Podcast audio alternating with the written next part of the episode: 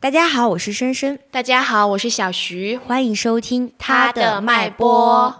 按本期节目从题目上就能看出来了，它是因为我们之前在做那个听友投稿嘛，嗯，最开始的时候想法是在节目的前十分钟，对，然后跟大家小小的聊一下，但后来我在这个听友投稿箱里面发现，大家问的问题就是，我觉得十分钟聊不清楚，对，哎，所以我们就考虑说，那不如专门把这个。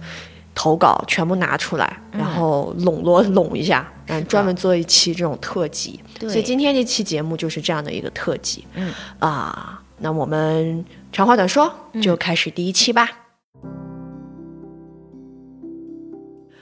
然后关于这些投稿，其实我们分成了三类。第一类是与家人，第二类是与男人，第三类是与婚姻。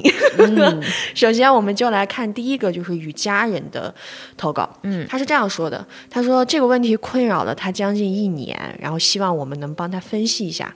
就是在二零二三年农农历新年刚过，呃，然后他呢带着他的朋友还有他妹妹啊。然后他的这个妹妹呢，就是他姨妈的女儿，然后也就十七岁，然后去看了电影，嗯，然后电影看完之后呢，就想在路边吃一些路边摊，然后在我们等待这个鸡柳饼的时候，这什么东西好好吃？我姨妈就是这个投稿的人，就是他的姨妈给他打来了电话，说你妹妹给我发消息说她很冷，你把你的围脖给她带上吧。嗯，然后这个稿主当时听完就。有点无语，但是他也没有直接说什么，因为毕竟还有他的朋友在嘛。于是他就问了他妹妹说：“那你要不要戴这个围巾？”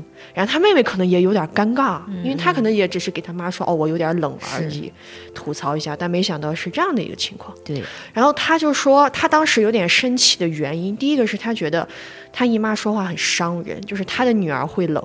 嗯，就是我咋了？我比他大点儿，我多活几年，我是皮厚嘛，我也会冷啊。嗯嗯。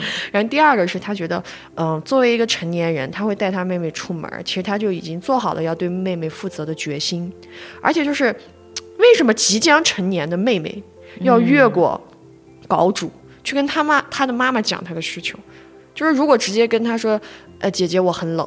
说不定我们可能就会给他现场买一个围脖，或者说是打车回家什么的。就他这样的处，就他妹妹这样的处理，让他有点就膈应。他这样说，然后他后面打了个括号说，可能他觉得有一点妈宝女或者就是巨婴的那种感觉吧。嗯，但是虽然他有这些想法，他当时都没有发作。嗯，哎，可能也觉得就不是什么大事儿，所以就和妹妹还是回家了。然后进了家门之后，他姨妈就问他妹妹冷不冷。然后他妹也没有说什么，然后就说是打车回来的啊，不冷啊。然后他也想提醒一下他姨妈，就是说我，我我不太满意你的做法。嗯。但是他毕竟是长辈嘛，所以他就是开玩笑的说了一句，就是说姨，你让我把围脖给我妹戴，我也冷啊。嗯嗯。这是挑拨我俩的姐妹情啊。的确开玩笑。嗯，然后他自己也承认说，可能话里话外就是有点犀利啊。嗯。但当时可能已经是他能想到的最温和的表达。嗯。然后他姨妈直接爆发了，就说什么。过个年都不能好好过，然后他要回，嗯，回他家，然后一下把稿主其实也有点吓到了，因为他没有想到这么一句话，就这种情况，你知道吧？然后他的稿主的性格就觉得我也咽不下这口气，就反击了几句。但当时就是稿主的妈妈和姥姥啊，你是个北方人，看出来了，就直接让他闭嘴。嗯，然后也没有任何想听他想法的意思，然后就直接把他定为犯错的一方，然后他当时就可能是层层这样叠加过来嘛，他的这种情绪其实是层层叠出来，所以他当时也没忍住，就是大闹了一场。然后就是过完年，就是到现在，稿主还是觉得很别扭，嗯，然后他感到很失望的就是他的母亲，因为他觉得他的妈妈没有听。他说话，嗯，然后就认为是他的错，错，嗯，而且在他过年的时候发脾气或者什么也也没有问怎么，就觉得他是没有大局观念，很幼稚，怎么之类，嗯嗯，而且他母亲他们就没有真正认识到稿主为什么会吵闹，嗯，然后他也不知道该怎么和他沟通，嗯，我觉得这个事情，我觉得我们说到这应该有非常多的人都经历过，是的，啊，可像了呢，嗯。就深深其实可以，我感觉你有相同的事情，就是很像。而且其实我我之前其实我这个他的稿子我看了好几遍，因为我在想怎么回答他最好。然后我刚才突然意识到一个点，这个已经困扰他一年了。嗯，去年农历过年到现在他还是没有过去。嗯，其实我觉得在这里面我就看到他是，就是他妹妹可能小嘛，十七岁，也有点。不知道该怎么说，姐姐我冷，然后就就跳过去跟他妈妈说，所以让他很别扭。我就感觉好好好像女孩都会有这种时刻，我有时候也是那种硬憋着，但是其实你也不舒服，其实会影响到其他人。所以他他妹妹其实这方面就是可以跟他沟通，或者是说他其实慢慢自己可以调节一下。还有就是其实稿主，我觉得他其实挺厉害的，就是他其实。不停的在提出自己的需求，对他说，嗯，就是说，姨，你这样说我不舒服，或者什么，他其实很有自己的这个态度，而且他也想了我应该用什么方法，而不是说我就是给要跟你闹，要跟你吵，他是觉得我大概想了一个好像你也可以接受，我也可以接受的方式，所以这个时候我其实感觉到的是，就是。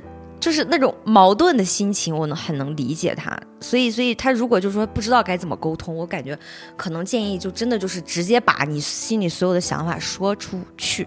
对，而且，但是他其实已经做到了，因为我一直觉得跟家里人沟通有一个问题，就属于是，你这个沟通吧，真的存在属于说你要就是宣告自己的想法，而不是想要寻求理解，因为很多时候。就真的他们无法理解你，就是沟通有时没有用，真的没有用。而且因为其实我看到就是姨妈在这里面的做法，其实我感觉到姨妈的那种，就是你看她其实没有在思考你说什么，你不是你的那句话激发了她，是你的态度。对她觉得你怎么可以扣我顶啊？所以你知道你们在纠结的都不是同一件事情，所以我就有时候感觉其实家长很容易就是他们很想要这种虚假的 peace and love，你知道吗？我的事情就是我在。去也是去年过年，我非常搞笑的是，我今年又一次被 PUA。我以为我这两年有长进了，但是你知道，当时我们在聊一些比较敏感的话题，我就说有一些人被无辜的消失了呀，或者他们就死掉了，就很可怜。嗯，然后这个时候，我的一些女性长辈，就是他们为了，我觉得他们为了赢得那个就是道德制高点，或者就是为了赢，为了赢，对，然后他就说了一句什么，那他们就该死。他们就该被消失，我当时就炸了。我说你怎么说出这么反人类、反社会的话呢？所以我一下就有点情绪，有点上上来，我就说了一句蛮狠的话。那那句话真的挺狠的，就是 说出来。好，我说出来，我勇敢说出来。就是我跟他说，我说你家是没有死过人吗？因为我当时真的很生气。我说你怎么可以说这种话？然后我妈就是用那种，她就觉得说，嗯。你这样情绪不稳定，哎，但是那个时候我真的被他 PUA 住了，我真的就是陷入了他那个逻辑里。我觉得，哎呀，我是应该情绪稳定，可是，但是我那一次还是有点长进，就是在后面聊了几句，我立马意识过来不对，让我这么不稳定的是谁？是你这句话，你这话是个正常人听了都要发疯啊！对，然后因为我对女性长辈，我其实对男性长辈都无所谓了，你啥话说出来我可能，但是对女性长辈，就是我们关系又很好，我就觉得对你有期待。突然一下变得很非人，对，而且就很神，就跟上身嘛，就是你不知道这个人是谁了。然后这个时候我就不停的强调，我说我的意思就是你这句话你不该说，你这句话把我给惹急了，你怎么可以说出这种话？所以我才疯掉了。然后我妈这个时候才在里面就有点调节的意思，说哦，我知道你的意思，但是她呢，她就是。你知道吧？那个话话赶话赶到那里，他不是那个意思，他不是这么想的，等等等等。嗯。但是那一次，其实我既又被 PUA，但是我有一半其实反应过来，我说我必须要告诉你说，是你逼我这样，嗯，不是我硬要跟你们这样。嗯。所以其实我很理解他的意思，就是说，其实妈妈说不理解你，或者是说姥姥也不理解你。其实你知道，长辈和我们的思维真的不太一样，完全不一样。就是他。根本就不会就事论事，他只会说你这个小孩怎么不听话。他们难过或者是生气的点就是这个小孩怎么怼我，这个小孩怎么不爱我，这个小孩怎么要跟我这样说话。他根本没有去思考那件事情，对，你知道吗？所以你如果跟就这件事情跟他说，当然你也这样做了，我觉得这样做是很好的。但是他们可能就是听不进去，就达成了一个就错位了。你你们就在平行时空那样沟通，对。所以我想劝你的就是，因为我的心理状态就是我有点放弃了。放过自己，也放过他们吧。就是我觉得放过自己的意思，就是说我也不对你们有期待了。放过他们，就是觉得他们不管是时代局限性啊，还是就是你知道东亚文化这个这个家庭里的关系太畸形了。就是我算了，我我觉得，因为如果让我使劲跟你们沟通，我要从头教育你们，可是你们也不愿意让我教育你，对，就形成了一个特别别扭的。我还不如不提这个事情。嗯，我就这种感觉。我接着深深的话说哈，就这个沟通的问题，我觉得，嗯，直接沟通。对啊，就是你直接把你的诉求表达清楚。是的，如果你只就是你只需要讲，但是不要说他得理解你，因为我我能大概能预料到，就是你说的时候，可能之前你们的沟通里，他可能会有哪些话来压你，对，他会是一个那样的情况。但是就是我想说的是，哪怕这个沟通没什么进展，其实也不用太失望。为什么？因为我对这个事情的看法是这样的。首先就是咱们长辈那一代，他真的不明白什么叫做沟通教育和爱的教育。是的，其实，在这个事情上，他们是弱势方，对，他们是很空白的。嗯，其实，在某些程度上，在我看来是需要我们包容他们的。是的，啊，那这个包容可能就像刚刚深深说的，可能有的人会愿意说是去教育他们。当然，如果父母长辈那一方人家愿意听，哎，那他确实是一种教育。对，那还有另外一种，我觉得可能就是一种，就是分寸，或者说是一种。曲线救国，其实有的时候让让你们让大家放下对父母长辈的这个期待，其实不想不是说是长辈就不行，对对，是就是说让长辈人不好或者是怎么样，是，就是咱得承认有的时候他有些事儿他做不到，对对，只是他做不到，放过他吧。对，所以我觉得，但是你说哪怕这么一件事情，你说是就能够否认？比如说你的姥姥或者是你的母亲对你的爱吗？我觉得应该是不能，也不能完全是的。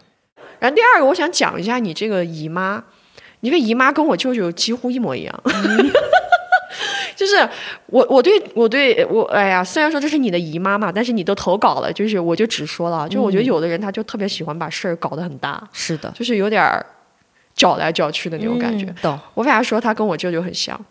因为我舅舅其实很护犊子，我小的时候跟我妹妹，我妹妹跟我只差三岁，但其实我俩关系挺好的。但是你知道，我们年轻小女孩也有可能是我们家那小女孩的性格，我们还蛮容易产生一些冲突的，矛盾很大。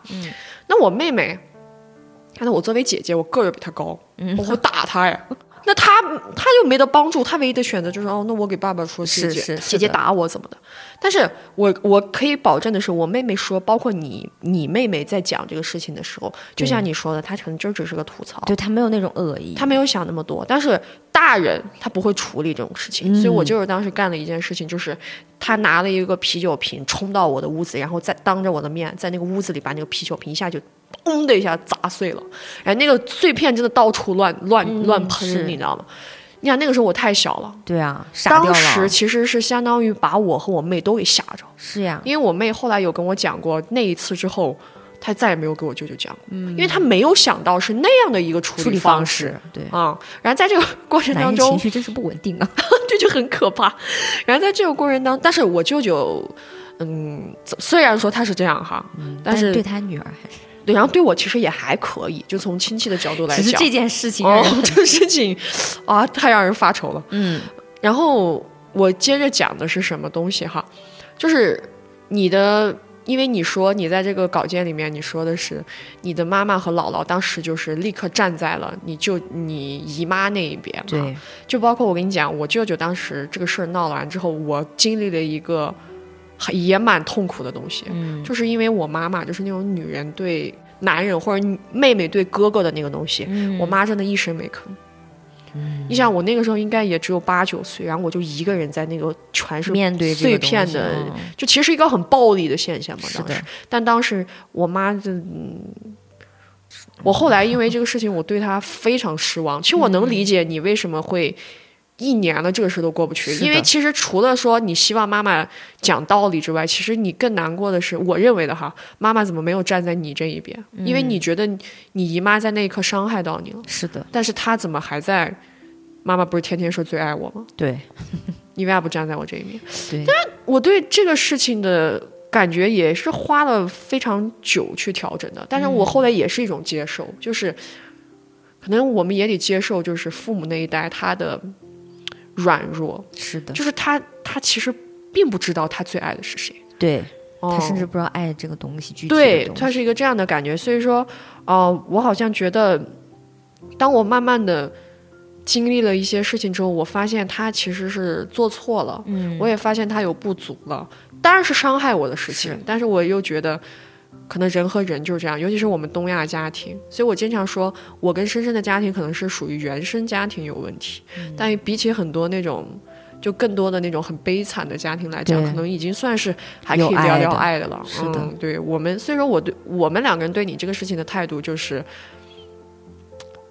能理解你在情感上的那种失落和失望。对，嗯，而且其实我看稿件，我觉得你做的挺好的。对，但是你个人这个东西表达的很好。对你真的很勇敢说出，而且其实我觉得你找的方法已经是一个很居中，就是我觉得既表达了，但是我也是在开玩笑的试探一下说，但是可能姨妈的接受程度的确没能没有那么高，所以这个时候可能真的就像刚才小徐说的，那就。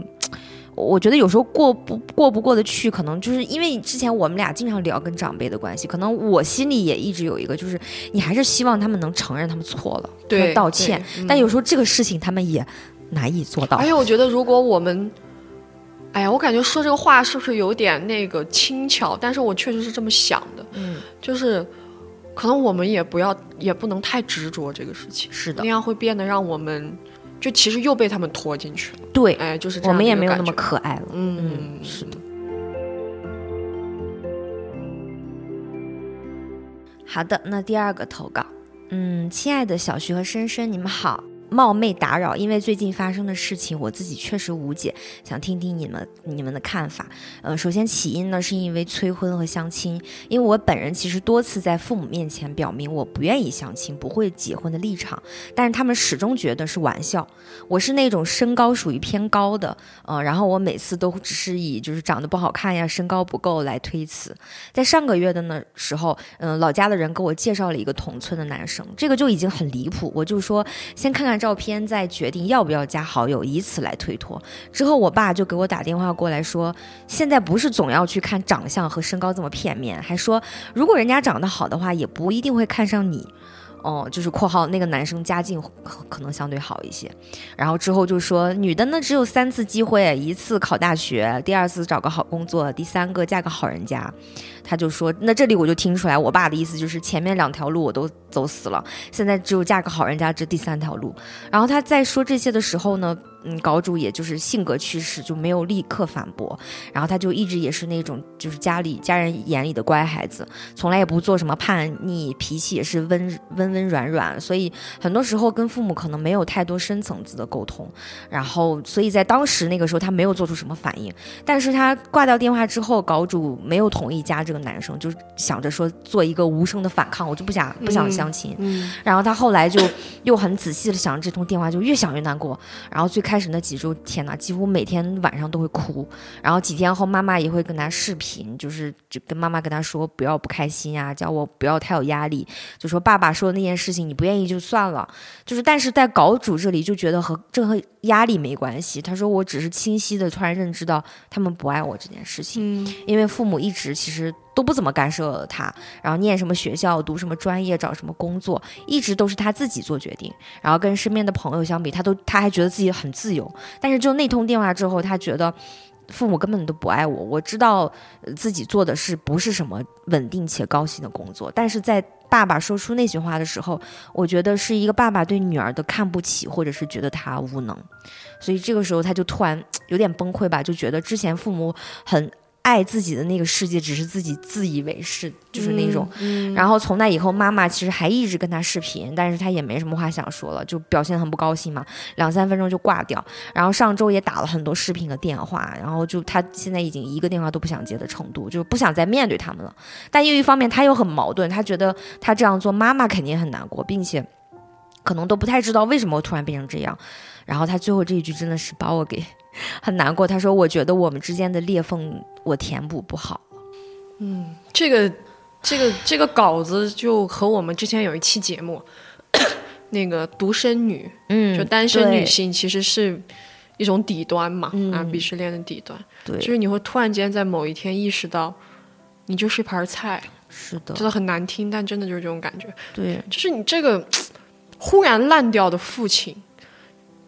就我有一个同事，他前段时间在跟我聊天儿，嗯就是他自认为他自己也说，他一直都认为他爸爸是一个比较尊重女性的角色，嗯这样的一个男性。但突然有一天他们在聊一些议题的时候，他爸爸真的跟他说了那一句话：“嗯给你们女人机会有什么用？也没有见你们做的多好。啊，”就是这句话让他一瞬间，明白，就他的那个崩溃程度，我想他跟你稿主应该也能蛮能理解的。他一下子就崩溃的不行了。嗯。所以他后来就来跟我聊这个问题。然后我对这个事情的感觉是，其实我觉得哎呀，我感觉这样说有点怪，嗯但是但是稿主，我觉得你你不用觉得自己太孤单，是的，有我们，因为什么？因为呃，就是这是一个东亚女孩儿，就是非常经典的妇女问题。是的，我敢这么说，你出去可能拉十对妇女，可能九对都是这样的问题。应该也有十对。只是说，可能有的人，他可能在他很小的时候，像我，可能就是很小的时候我就发现了这个问题，嗯但是你可能是经历了很久之后，突然有一个你发现了这个问嗯题，就这个痛苦的程度就不太一样了。对我小的时候，说实话，我觉得可能早发现早好一点，是后面发现是挺痛苦的。对，因为我觉得男人和女人他的这种区别啊，它是凌驾在所有的情感关系之前的，对就是他不会因为妇女这个东西就被解构掉。是的，他其实哪怕是在亲情面前，你们也是男人和女人的关系。是的。那么，一个父亲他对女人，的要求，呃，就是说他对女人的那种排斥嗯和歧视，他并不会因为你是他的女儿，或者说是你的母亲是他的妻子，他就有变化。是的，这个是甚至还更重了。对，而且，但是我想说这个，说到这儿的时候，我又想给你讲另外一个基本基本的故事，是我之前在网上认识的一个网友，嗯他在国外，因为他做外贸的嘛，前两年。他当时飞到另外一个国家去的时候，他旁边就坐了一个大叔，因为大叔挺热情，而且大叔还挺善良。大叔就看他一个女孩儿，因为他接下来要去的这个国家那段时间有点乱，嗯，然后就大叔就是很认真的问他说：“你一个人，你一个人没事吧？怎么怎么？”就非常这种，你知道吗？就是很那个。但是在最后的时候就说了一句：“哎呀，你们女孩儿真的是，还不如早点结婚，受这个苦。”然后当时天哪，我这个网友他就有一点哭笑不得，你知道吗？但是他后来跟我说的一个话，他说：“但是说实话，就是 基本盘就在这儿。嗯，是的，但是你说他对你全都是厌恶，全都是讨厌，全都是看不起，我觉得肯定不是。但就是在我们东亚的家庭里面，爱有的时候。”我不能说它是打折扣的，我只能说它是被很多东西构成的。对，爱在这些东西里面变得不清晰，变得很模糊，就是是这样的一个感觉。对，嗯，然后除此之外，就是我觉得，嗯，你在这个事情上还很受伤的一个原因，我感觉哈，嗯，就是我觉得对你的自自我和自尊其实造成了很大的伤害。是的，嗯，因为爱是一方面，另一方面是你突然间意识到，原来你在父亲的眼里，是这样的，呃，一文不值，他根本不认可你的价值。是的，所以在这个过程当中，嗯，我之前也遇到过类似的事情，我只能说这个可能是我自己的一个做法，你可以试着参考一下。就我觉得你需要拿出你的态度，嗯，这个态度就是不管是你的信念还是行动，就是你需要制造边界线，就是有些东西哪怕是父母也不该错过，也不该跳过，因为我跟我母亲。花了非常长的时间去建立这个边界线，嗯，因为那个那个边界线，总的来讲就叫做，如果你这样跟我说话，我就理解为你要跟我起冲突，那我一定会跟你吵架。对，我已经说的很明白了，我不愿意听这些话，你为什么要这样子用语言去攻击我或者是羞辱我？嗯，那可能在这个过程当中，父亲或者说母亲他会说我不是那个意思，你就可以跟他说的很明白。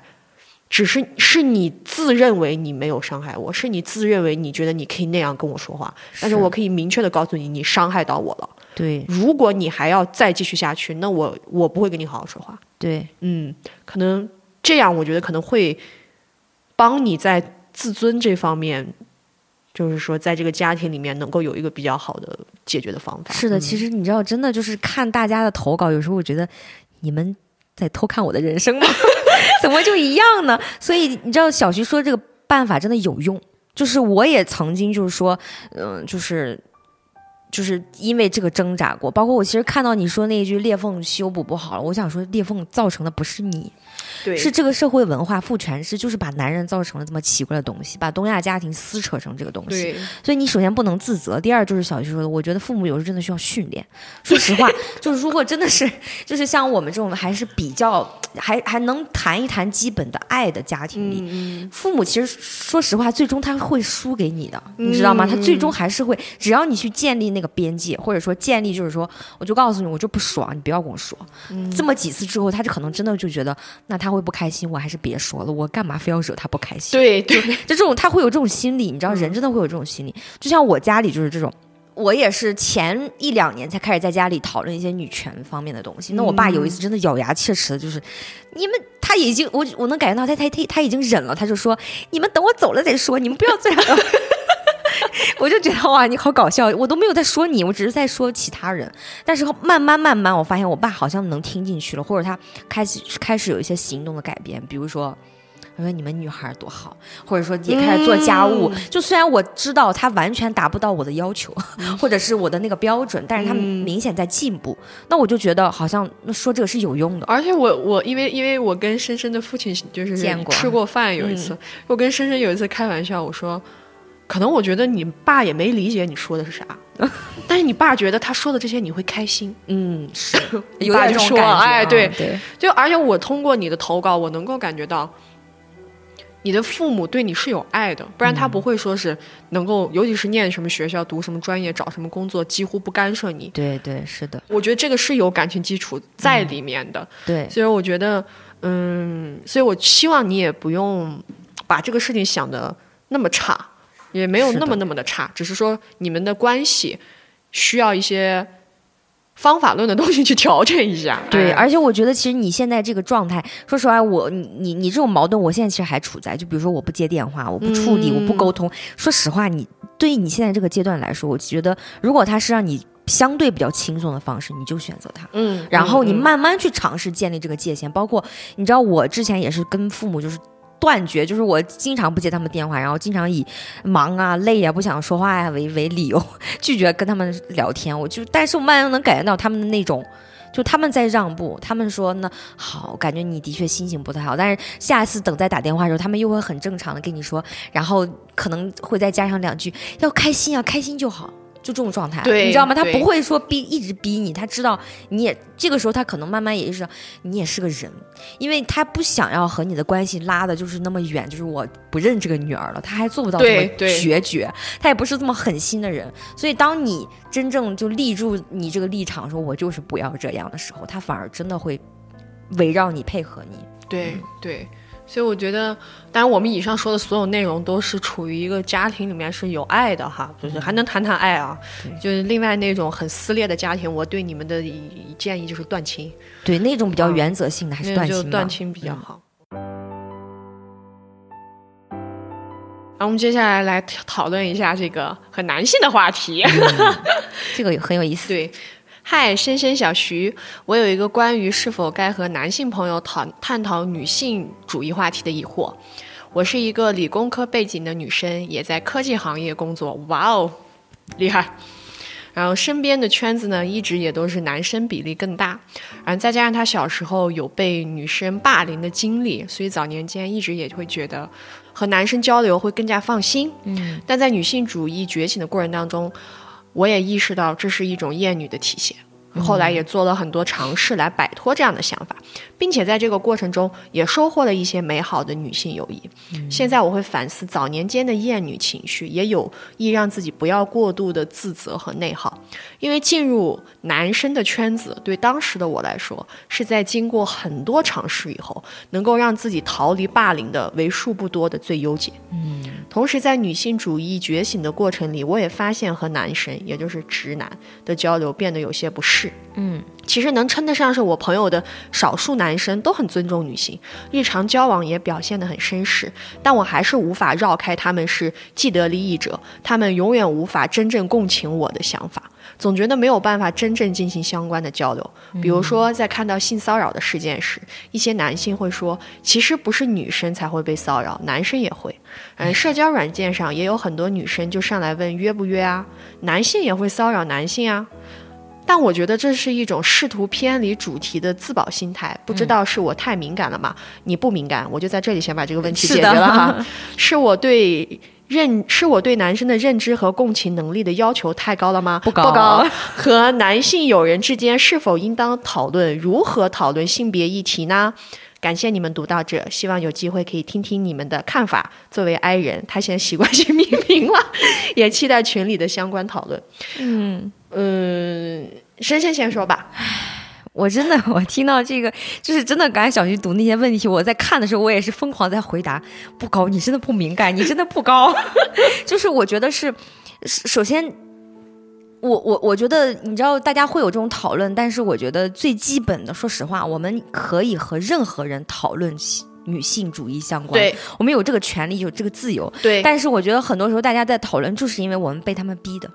就是你知道父权制是他们好像编了一套系统，所有男人他就不是人，他就被造成一种男权变态机器一样，对，就是一一下上升，然后就这个编程告诉他你要这样反应，他就会这样反应。就比如他里面那一句，我刚才看到我都我都气，当时我想回答说，男生男生也会骚扰男生，我说是啊，那你们就应该反对这些男生啊，对吧？他都骚扰你们了，你们还这么开心是为什么呢？然后你知道吗？但是就是我觉得这个问题就在于说被他们逼成这样，所以我们只能先保护自己。所以我们经常在跟男性讨论的时候，我们在想不讨论啊，你是不是又在浪费我的时间呢？或者是又伤害我？而且其实这个稿主里面，我觉得他。很那个，他其实更纠结，因为那是他的朋友。首先，我觉得朋友能筛选成朋友，最起码他们中间是有这个安全感的，然后也是有支持感的，最起码。所以，其实我我我就觉得，哎，如果不是因为男男权变态机器这个东西啊，其实。关系应该还不错。对，就是人和人之间的相处，其实说实话可以回归到最简单的道理。就我，我经常有时候无无聊，我就会狂刷《老友记》，重复播放。就有一集是 Ross 是那个，就是他是研究恐龙的嘛，考古学家，他就在博物馆工作。他的演员朋友是 Joey，他但是你知道演员就是那种呃薪薪资不太稳定，所以呃那个 Ross 就推荐他，你去我们那里当讲解员吧，给大家讲解恐龙。Joey 就很开心就去了。然后但是在中午吃。吃饭的时候 joy 叫 Ross 说：“哎，我们一起坐一块吃饭。”但是却发现 Ross 和他的那个他的同事，就是考古学家同事坐在一块儿，但是他就有点他就没过来。然后 Joey 就被晾在这边。然后等他坐下，他的那个，因为他们讲解员穿着蓝色衣服，那个女孩才跟他说：“你放弃吧，我们这里是有阶级的。”他们是会坐在一起，考古学家坐在一起。你看，我们，我认我跟那个人，就他指他后面，我跟他小学就认识，我还把我的三明治给他吃了。他现在你看，我叫他他都不理我的。然后周易就很难过，好难过。对，然后后来就回去了。那 Rose 肯定是喜是爱他的朋友周易，所以他回去就跟他道歉，说对不起。但是他还是会忍不住冷不丁的说，很冷的说那个，就是说，但是大家都这样。我不知道，我进来的时候就这样。然后周易作为朋友也很理解，说：“哎呀，我不想让你难做，那就算了吧。”但是 Ross 这个时候，他就他就很爱他的朋友，所以他看到他的低落，他说：“不行，明天我要做出改变。”然后因为老友记很搞笑嘛，他第二天他就走到那个吃饭的食堂，然后就站在中间说：“我今天就要坐在中间和我的周易。”我的朋友一起坐着吃饭，然后就很暖心的问了一句：“如果他愿意，还还愿意跟我一起的吗？”对，你知道，就很暖，很温暖。然后周一直说：“当然我愿意。”然后他俩就是和好了。然后这个时候，就是他们又形成了一个。就很政治性的活动，就是我建议我们今天这里不要再有阶级，我们都脱掉衣服，脱掉我们这个白色和蓝色的衣服，我们要一起吃饭，我们要沟通，我们要交流。然后有一些人就很有意思，就脱掉衣服，成有一个男的，就是脱掉衣服说：“我刚来纽约，我好害怕，怎么怎么，就就是用这种东西。”所以你知道那个，你看小徐哭了。我当时看那个，我特别温暖，我就终于终于知道为什么大家都说《老友记》是一个很厉害的。我觉得有时候喜剧真的就是它会解构一些东西。你看，它其实讲的是人和人之间的相处。他朋友的爱，其实说实话，你你如果说真的到最后，他改变那个阶级了吗？他改变那个结构性的问题了吗？他没有。等他走了，等周易走了，他们可能依然还是这样。等这一天过了，也许他们还是这样，没有任何改变。但是在当时那一天，他。温暖，他也关照了他的朋友，然后他又感动了身边的人，让他们就说，我们还是不要用这个东西去把我们分裂开。所以我觉得，如果说你的朋友只是因为，唉。我真的劝这些男权变态机器，你们有点人的，就是我觉得你们的不要被那个程序控制。对，你们的标准应该是我如何成为一个人，而不是成为一个男人。对，就是你，你跟那些东西不应该站在一起，你不站在一起也是没有也没关系，你不跟他站在一起才是对的。你跟他站在一起说，因为男性他和那种内部团结的东西很吓人，你知道。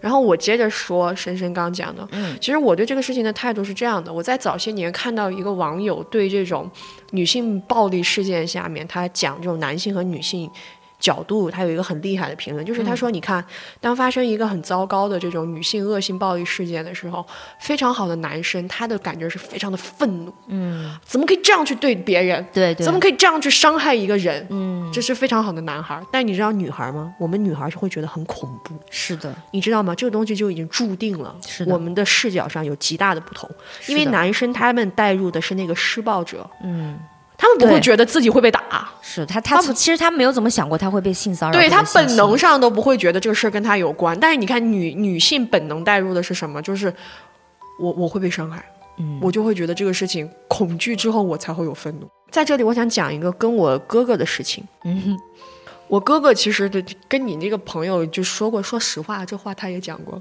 啊 我当时真的的非常生气，包括他就会跟我讲一些，就是觉得会不会女性就是说太夸张了、太极端啊什么的。然后我就跟他举了一个例子，就是那个黑人的事情，就是说为什么电影院、电影里现在有那么多的黑人，那么多的政治正确，那么多的这些东西。我说。这个矫枉过正是非常有必要的。对大家哪天矫枉矫到你们在电影院、电影里看到黑人不觉得奇怪的时候，这个事儿就成了。是的，我觉得其实女性主义现在做的也是这个事情。对然后我哥当时听完我说这个话之后，他理解让他理解了一些，嗯就是我不知道他是不是完全理解了，但是我觉得至少他有一个那样的东西在，就是他的本性是善的，所以说他在很多时候他是认承认。哪怕他可能自己是没有办法那么结构性的明白自己在这个社会上得到了多少红利，对。但是他看得见女人吃了多少苦，痛苦，嗯，他没有办法，他就再想跟我争论，他没有办法回避这个。是，所以我觉得，如果你的朋友们在这方面让你觉得有这个共识，那我觉得嗯你可以跟他交往。但如果你感觉到他们不是，他们不管怎么说，他们都是在这种你你其实提的非常好，偏离主题的自保心态，是的，甚至可能在这个过程当中对你有打压。我的建议是不要跟他们相处，是的因，为不管是朋友还是爱人，哪怕是亲情，我现在对所有感情连接的态度只有一个，嗯就是如果他是让我在极度不健康的状态下，我不管他有没有血缘关系，我都要断掉。是的，就大家该断则断，离了谁才能能活？对，因为真的就是我看了《老友记》啊，包括我就觉得，因为你在讲的就是朋友，我觉得有时候朋友的爱可能改变不了，但是如果你这个朋友连你对这就是你对这些的恐惧或者，他都不愿意去理解你，对你身为女性的困境，他都不愿意去看到，那他就不配做你的朋友。对所以你有你问我你要讨论吗？你就跟他讨论，而且有时候这个讨论真的就比如说是，就是。就是这个讨论不是说你要教育他，不是说你要跟他讲说，我告诉你父权制是一个什么结构，嗯你们怎么怎么，他们怎么怎么，你不用讲这些，你你你就比如说他在你们的沟通当中，他说了一些冒犯你的话，你就要立刻怼回去，告诉他这是我的界限。你如果作为我的朋友做不到，那我不好意思，咱俩就再见。所以这是一个筛选的过程。嗯就嗯当然，我看到他又说他其实后面也已经有了很多女性友谊了，就挺好的。嗯但是我就觉得这个里面就是不管什么性别，你在讨论这个的时候，特别跟男性，真的有时候你可能可以给他机会，但是你需要设底线。对，就比如说，我可能大概想我三次，第一次我可能觉得好。你可能从来没接触这个东西，我给你大概讲一讲，嗯你可能了解了。好，我给你实践。第二次，我我我可能还会理解你，我觉得说好呢，可能远方的事情，甚至男女中间这个壁本来就很难敲开，那我还是理解你。但第三次我再给你讲我的痛苦的时候，你还是在那里扯一些什么，那我们也会被伤害，等等。那不好意思，对，这个这而且要在这个过程中，你们的沟通成本和痛苦是不一样的，你一定比他痛苦，是的你，沟通付出的也要更多。那我觉得你要去考虑这个人值不值得让你这样付出。是的，如果值得，那我觉得有什么不能跟男性讨论的？当然可以跟男性讨论，但如果不值得，我觉得你就算了。因为有的时候这个东西也其实也挺未知的，你知道吗？对很未知你不知道这个人他是什么态度。有时候可能像小徐的哥哥，他听完他这个解释，哦，那我好像也理解。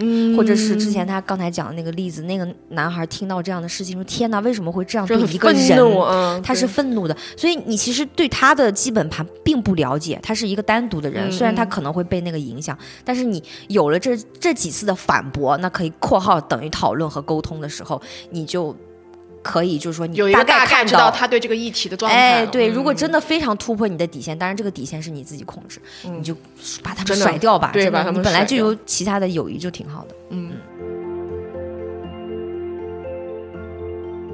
好，第三个投稿，嗯，就是嗯，他说 你你说，就是深深说之前，我看这个投稿我都生气 啊，不是不是气这个稿主哈，这是个稿主说的这个你。吓我一跳，他突然在那里笑。好，嗯开始念了。我的前任一直号称说他是平权主义及性别平等，在分手我复盘以后，发现他大男子主义且其实有一定男权倾向，他很厌恶女权，这是否是男权的一种精明呢？也就是打着平权主义来维持现状。他的主要特征是认为女权是没有在社会中讨到所谓女性红利的女人的跳脚，认为如果追求平权主义，就不该在当下支持女权。在说什么？认为现实中，嗯，法律是偏袒女性，哪里有？认为忍让是妇人之仁等等。让我来说，嗯就是这个，就我刚说的嘛，这个帖子里面之所以让我生气，就是他这个前任。但是我真的想说，还好是前任，嗯，不然我都要侮辱线增生了。为什么？因为稿主，你的这个前任就是我觉得非常典型的鸡贼男。就如果说前一个投稿里面他的那些男性，他可能是。就当时那个内部群体的那些东西，就让他一下本能的会替整个那个去辩驳。你这个就是他很清楚，他自他非常清楚男性的性别让他得利了。是的，因为你看他说那句话，认为女权是没在社会中讨到所谓的女性红利的女人的跳脚，就这句话简直在我看来就是自首。生怕你们不知道我是男权。对，然后其次就是，还有我真的很怀疑他的情绪问题，是的，就是我觉得一般会用妇人之仁的这种词性词汇的男性哦，都有暴力倾向的感觉。我真的是，我真的的觉得百分之，嗯，这个数据我也没有，哎，我只能说，就是万一让他掌权，他可能就发动战争了呢。嗯，就是这是这个数据是小徐自己认为的，就是百分之八十，我觉得就都是有问题的。因为因为我家里面有男性，他是有这种暴力倾向的，所以我大概我认为他们会有这样子的画像的感觉，你知道吗？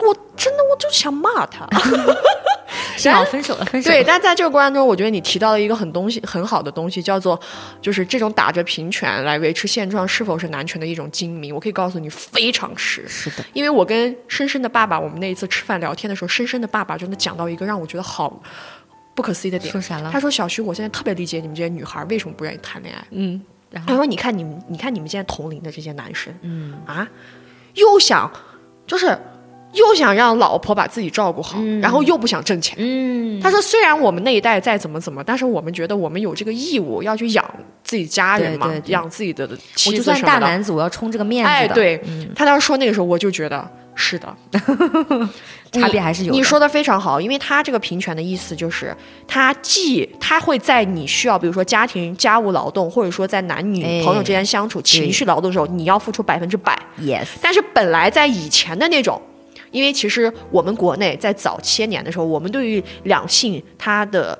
口号是男女平等嘛，嗯解放嘛，对对吧？这样的一个状态，所以说。男性应该要在社会上付出更多的那种分工，嗯，他现在不愿意拿了，他现在就觉得你给我百分之一百、百分之两百，我给你百分之五十，这就是他们认为的平权。所以我为什么说我就想骂他？我我这个稿子稿子里写了，我说你前任就是典型的鸡贼男，这是我的原话。是的，所以我恭喜你姐妹，你真的分手分的太对了。对，你知道他们说的平等，我觉得就是男权呀、有什么变化呢？它里面好像也写了，就是维持现状吧，对，就是就是我的感。就是没有什么区别。就是然后关于他说的那个法律是偏袒女性的，我不知道是哪个哪个国家的法。对我真的觉得我，嗯唉实在不知道全。世界都找不到一个这样的法是偏袒女性的哈。Yes，真的就是我会觉得说，唉，所以有的时候跟男人谈啊，就是你你要说咱要如果聊平平权这个事情，他还竟然还说什么如果要追求平权就不应该支持女权，那我我想请问他平权要怎么支？支持他，支持他是吧？哎呀，说到这儿，就是嗯。这种超级大的 ego，、我一下想起一个故事，我不知道你们之前看没看那个视频？那个视频就是那个内容，我给大家总结一下，就是嗯。当一个女权、女权主义男去捐精，对，我不知道你们看没看过，就是他他所谓的，哎，好像就是那个，反正就是前段时间被骂的很火的那两个，很很那个的，就是他这个女的好像是一个女性主义者，嗯，还蛮有学历的，嗯。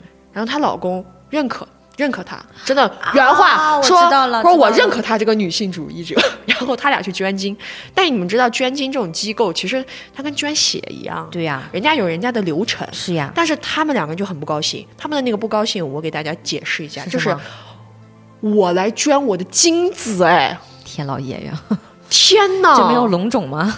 哦你们居然还不盛情款待我，啊、然后他们就可不高兴，就那样的事情。就觉得为什么这个程序这么麻烦、啊？嗯，你那个前你这个前任就跟她男朋友差不多，但是我觉得你、啊你跟他的好处就是在于。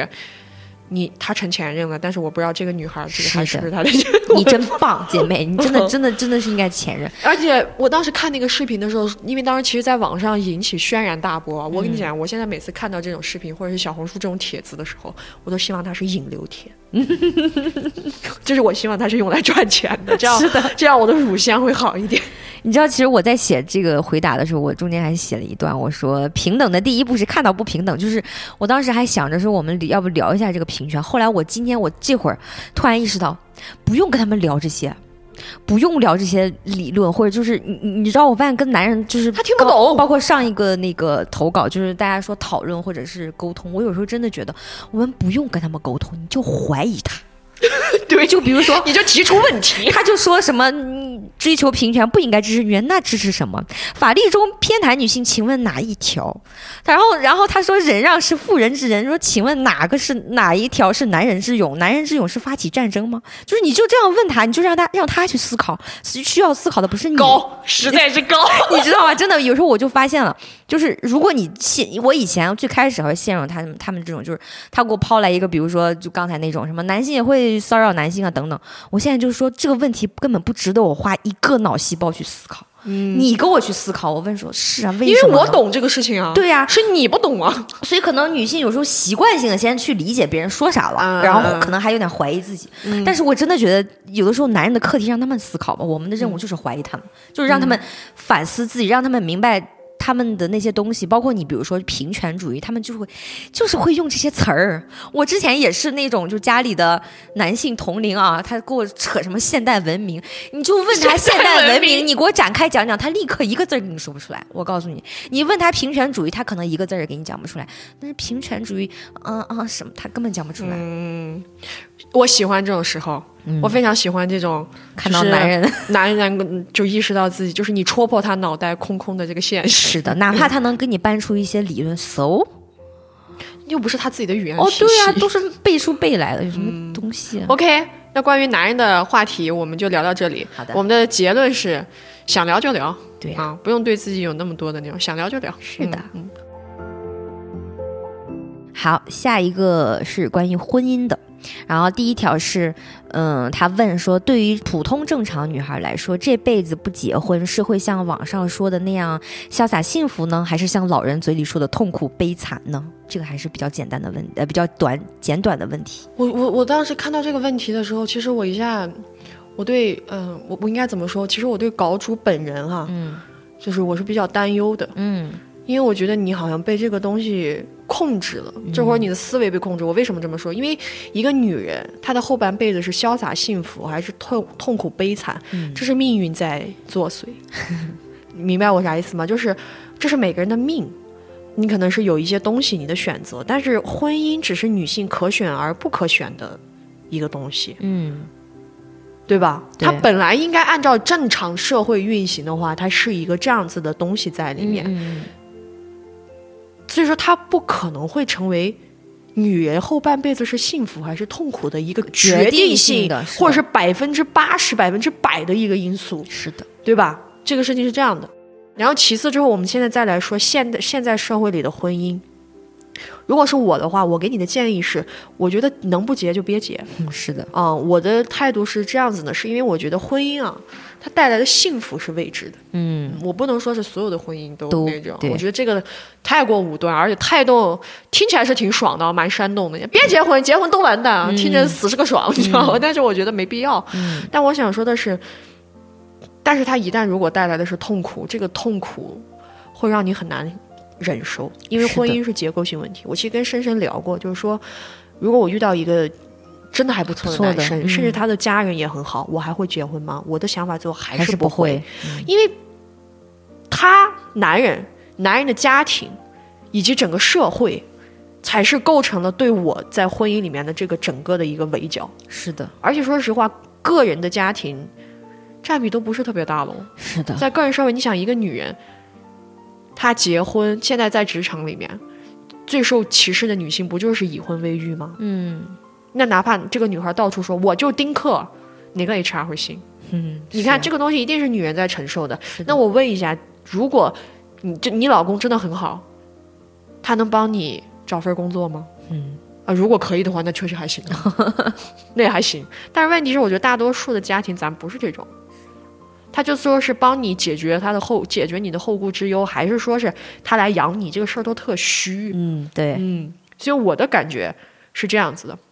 然后接下来我想说，刚刚我其实一开始提了，你提这个问题的时候，让我一下子有点担心你哈。嗯哦，因为我觉得是这样子的，嗯，如果是我，就是说忧虑过度的话，那是最好的。但是我觉得有可能别人是这样的，所以我就在这儿都讲一下吧。嗯，我觉得女孩一定要明确一个东西，哪怕我们是一个普通的女孩，是，我们也可以做到很多事情，对靠自己。对就我们可以靠自己做到非常多的事情。是的，我们之所以会经常，就是我觉得大家应该从心理上会有那种感觉，就是我好像不行。嗯。啊，这个事儿我没想过我居然能做，嗯，然后这个时候就会产生一种哦，是不是我的性格让我很怯懦，或者说因为我是女性让我很怯？不是的，是是父权结构让我们这样想，是的，让你觉得你不行，你无法靠自己获得幸福，你只有服务别人，对。讨好一个可以所谓的幻想中的，对，他们给我们的资源也少，哎所以就很难。嗯，就是像深深说的，给我们资源，然后一个拥有一个可以让我们力挽狂澜的靠谱男人，嗯我们才有可能通往幸福的大门。嗯，这是他的整条逻辑线。是的，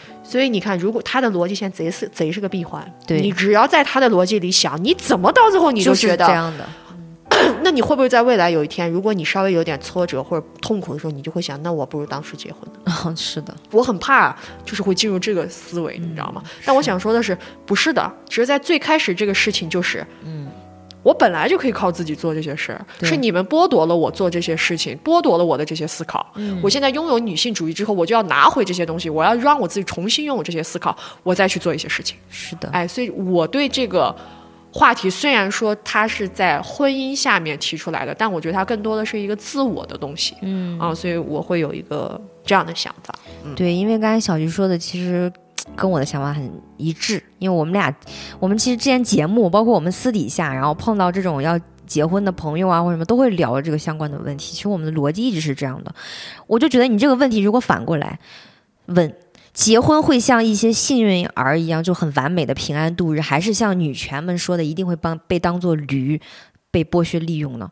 首先，我觉得这个幸运儿们就是他们平安度日，他们真的幸福吗？就是我觉得是社会逼迫我们相信，就那样就已经很好了。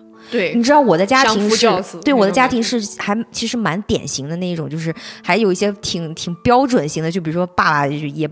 不爱不爱不爱呃，就是做家务啊或者什么的，还要有有一些大男子气概的东西啊等等。所以在可能在以前的我来看，可能一些比较幸运儿的那种生活，就是可能呃。就是老公可能脾气已经比较好，然后也做家务都分担，然后也也支持你，也给你情绪反馈或等等等等。但是我有时候就觉得那样就已经够好了嘛？其实那不是女性认为的好，就是他父权，他给你框了一个框，他从来没有跟你说你应该做选择，他就是觉得你应该靠运运气被选择，就是我们说的婚姻是一个结构性问题。因为我这两天真的我又看到我在微博上又看到一个大学的同学，她结婚前两年我知道，她看到她怀孕了，就我每次跟小徐说，我每次看到我有朋友或者同学结婚生子的时候，我那个情绪特复杂，因为你看到他们分享的东西，你会感觉到他最起码那会儿他还可能是幸福的，就是我从心里希望他们是幸福。对，也希望他们就是那样幸福。比如她老公给她做一些吃的，然后呃就是保护的也很好，可能家庭相对也比较殷实，双方都比较殷实，可能嗯就是比较好，就是没有那种什么很痛苦，就是很因为贫穷而很痛苦的事情。嗯，但是你你知道我那个感觉就是我很怕他们，就是因为这个太需要幸运了，嗯就是因为结构性的问题下，你不管在任何阶级、任何种族、任何社会制度文化底下，你都有可能被、嗯被砸、被锤，你知道吗？所以很多时候，你认为他们幸运儿的时候，他们只是说，就是就好像是大爷们养的那些鸟，然后你让他自己选，他好像他选到了一个很豪华的家，但是他其实就是在笼子里，从来没有人告诉他。比如说我的大学同学，他其实是刚毕业没多久就结婚了，也没有人从来没有告诉他，其实没有结婚这个选项，你自己可以去干什么，嗯或者是说实话，在幸运儿里面，他现在生的孩子也不姓他的姓，在我看来这就不叫幸运。就就可能在女权主义的视角里，就觉得这个东西。它本来该是该跟我的血脉，可是它不是。你们剥夺了我很多资源，很多东西。啊，我现在觉得，如果我要生孩子的话，那个孩子跟我不是一个姓，我得把天都得投。是呀，然后你看，我结了婚，我的事业被剥夺了那么多少年，你们社会，你们这个家庭也根本不会补给给我任何东西，不会补偿我。所以我觉得那不叫幸运。所以我我觉得，你你就你就说的，他说，呃，就是老人会老人说的那个不结婚就相反的痛苦悲惨。我其实觉得这样更。痛苦悲惨，但是其实，但是如果真的反过来说，我觉得，其实我跟小徐一样，看到你这个的时候，我能感觉到你其实对结婚这个事情，可能你会就是也摇摆，我到底要不要选择？但我觉得其实最终选择还是个人的，因为真的哪个。鞋穿上谁脚上谁舒服，真的只有自己知道。我觉得别人没有资格说太多。是，但是我觉得女权在这里面，你愿意听我们的节目，也说明你愿意去用在思考这个对，愿意用女权主义这个工具、这个武器去思考这个东西。其实我觉得，这就是女权为什么疯狂的告诉女性说，你们要主动选择呀。你们除了婚姻。有那么多东西可以选择，因为婚姻这个套子有点太明显了，这个这个坑太明显，这个陷阱我们已经把它盘的差不多了，大家可以差不多不用跳了。如果别的地方有陷阱，可能我们没踩过而已。但是这个陷阱大家都踩过，多少的痛苦教训，包括女权有时候在说一些东西，真的不是。教条化，它就是一些痛苦的现实，告诉你看，他们结了婚之后，他们很轻易的就这样这样被抛弃或者被利用、被剥削了，他们的权利一点儿就包括法律一点没有保护他们。所以这个时候，女权想告诉你的就是，你主动选择，你最后就会。永远会优于那个你被迫的凑合，所以说到这儿，哪怕最后你真的选择了结婚，我会觉得说，如果你带着一种女权主义思维，这个时候你你可能也会少受点东西。对你，你一切是以自己为准的，呃，然后比如说你你会觉得说，我要得到的一些东西，不管是金钱、情绪各种东西上的一些把控、一些底线。虽然到时候你到我面前，你问我深深我要结婚吗？我可能还会抓住你说等一下，你想好了吗？等一下，就是咱再来盘一盘这个事情。但最终如果你选择，我觉得你带着女女权主义这个思想，你一定可能会再好一些。你结婚肯定大家祝福你啊，对，肯定希望你就是还是打心眼儿，你觉得希望你，因为作为个人，我们说实话，我们我们就活这么多年，没有那么多的。深仇大恨或者是什么要要要去，我们没有那么大的责任感，我们家里没有什么祠堂需要我们去传承，就是我们没有背着那么大的那种道德信念。而且再说一句，我觉得有时候婚姻里面就是女性为什么？因为我最近也有点纠结，有一些事情，就是我觉得婚姻有时候真的它只给女性设了一个有效期啊。我姥姥有一次跟我发了一个什么链接，说你看人家说了二十五岁以上就是剩女，我当时都崩溃了。但是我又去查了一下，我告诉你，二零二零年的数据。中国女性平均年龄八十点八八岁，也就是八十一岁，比男的要高五岁。我们比他们多活，最起码多活五年。你更不要说，如果你保持一个开心的心情，你肯定比他们多活十几年。你怕啥呀？我就觉得，你可能可能在你三十四十这中间，可能有大量的东西跟你说，你就不该。但是我就告诉你，为什么他们都。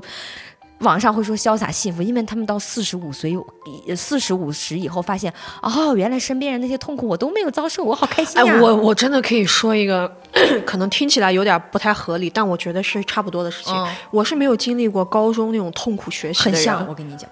所以你知道吗？然后我就发现我有自学能力，就经历过那种高中痛苦学习的人，我发现他他们都丧失了一些东西。我真的有的时候跟大家相处的时候，就感到我说哇，那个感觉就。不太一样，而且你知道，就是就是那种在高考这底下这种重压之下，我之前我们在节目里讲过，就对权威的那种恐惧，小旭肯定没有，我没有。对啊，你像就是我那种就是。大家经常会说的书呆子啊，或者这种那种乖乖的女孩，就她就是被那个给限制住了，然后就是因为那几年太乖了，就听着那个一步一步走了。我觉得，因为当时听你们讲，我发现你们对于老师而言是一个很恐惧的，我真的很恐惧，包括对领导 都很恐惧，你知道吗？然后我就觉得跟那三年一定有关系。有，所以有时候真的，我就觉得，因为我这两这两天就是有时候呃做事情总是有点急，但是我又总是觉得，哎，我都二十七了，我明年过完年我就二十八了，我怎么办？怎么办？然后我那天突然一看了一个女孩，她二十七岁，她。他身无基基本上身无分文，在美国决定自己拍纪录片，然后他去、嗯找曲就是家瑞找找曲家瑞，大家应该知道他，就他说就那个康熙来，天啊！你们这些救救我呀救救我！你们这些男的也不看看自己长什么样，那些妹妹一定是超正超辣的。对，就就这个姐姐，她已经五十八岁了。然后当当从她嘴里说出那些，我才突然明白说，女孩子为什么对年龄有这么大的恐惧。其实你说这个婚姻这个稿子也让我想到，就是我可能真的被他们那种保质期的东西。对，因为那个还是其实还蛮浅层的，我有点没剥剥离出来。但是你如果跟这个婚姻并到一起，你会感觉到他们就是会说，女孩三十多岁你不怎么样，你就或者我妈就会说，如果你不结婚，你就要挣很多钱。但是她的那个逻辑就是，如果三十三十多岁的女孩你没有生存百万，你还是要结婚那种感觉，你知道吗？所以，但是你还是被她困住了。所以，如果你跳出去，你会发现，不管是婚姻也好，还是你的年龄也好，你你你真的要想清楚，说你其实你比男的多活很久。对，你有你有很多时间再去挣扎，再去重新选择。因为我看到很多女的孩重新选择自己喜欢的东西，真的发发出了很大的光芒，她们真的都很开心。就真的希望你也这样吧。对，OK，那朋友们，以上就是我们从十二月份，应该是从十二月份吧，然后到十二月多吧，哎，然后这样子收到的所有投稿，对，嗯，然后这期节目是这样的，可能在这个过程当中。我跟深深在说到一些东西的时候，语气可能有一些激烈，但是我们我在这里就是说跟大家说，我对所有的稿主都是欢迎的，的我也不认为所有的稿主遇到的任何问题是自己有错，至少从你们看发给我的东西上哈，对。可能语气激烈的话，只是因为我看到这个事儿让我生气了。就有时候激烈，我们是真的是站在你们这边，对替你们激，烈，所以嗯，希望我们的这个语气没有伤害到大家。但如果还是说让大家有点不适的话，我在这里跟大家道歉。那确实是，但是我肯定是没有恶意的。但是我从这个投稿也看出，大家大家真的很信任我们，嗯，对，每个都讲的这么细。是的，我当时突突然一看到的时候说啊，就是因为就是因为我当时一打开，我说这么细节，这十分钟哪聊得够啊？对。所以如果大家喜欢这期节目的话，我们后面也会陆续收投稿，然后我们尽量就是说能在三十天、三十一天、一个月这样的周期里给大家做一期这样的合集。对，那以上的节目就是这样子了。然后祝所有听我们的节目以及给我们投稿的这些女性朋友们，或者是非二元性别对立的朋友们，我们时尚一把，就大家能够。所有的问题都能够迎刃而解。如果这个问题没有办法迎刃而解，也希望它能够再也不困扰你。嗯，是的，有时候很简单，让自己开心最重要。嗯，好，那以上就是我们所有的节目，我们下期再见，拜拜拜